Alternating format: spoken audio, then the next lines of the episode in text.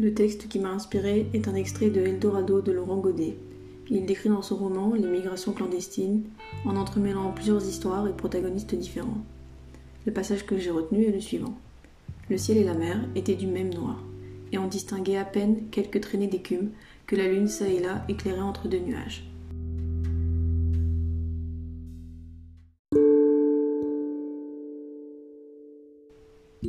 J'ai trouvé intéressant l'importance et la place que donne l'auteur à la nature dans son récit.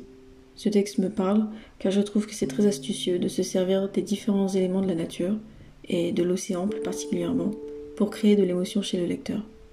D'autant plus que le sujet principal de son roman est un sujet très sensible, mais contrairement à ce qu'on a l'habitude de voir ici, l'auteur ne se sert pas de ses personnages uniquement pour créer de l'empathie. En effet, les conditions de voyage de ces personnes sont atroces et très dangereuses. Le déchaînement de la mer devient donc le plus grand obstacle à surmonter. La description détaillée des conditions climatiques que peuvent subir les personnes qui se retrouvent forcées à effectuer ce genre de voyage m'a donc poussé à écrire sur cette thématique. Mon texte parle cependant d'un tout autre type de voyage. Le voyage comme but d'une vie, qui se place à l'opposé de la migration.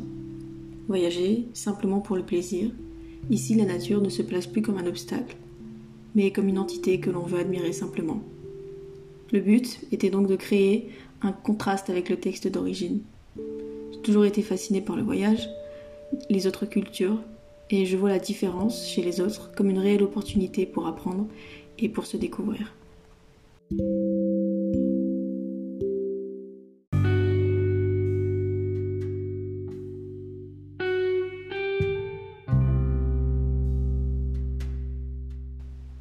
En lisant le texte de Laurent Godet, j'ai tout de suite pensé à ma façon de voir le voyage et ce que voyager représente pour moi.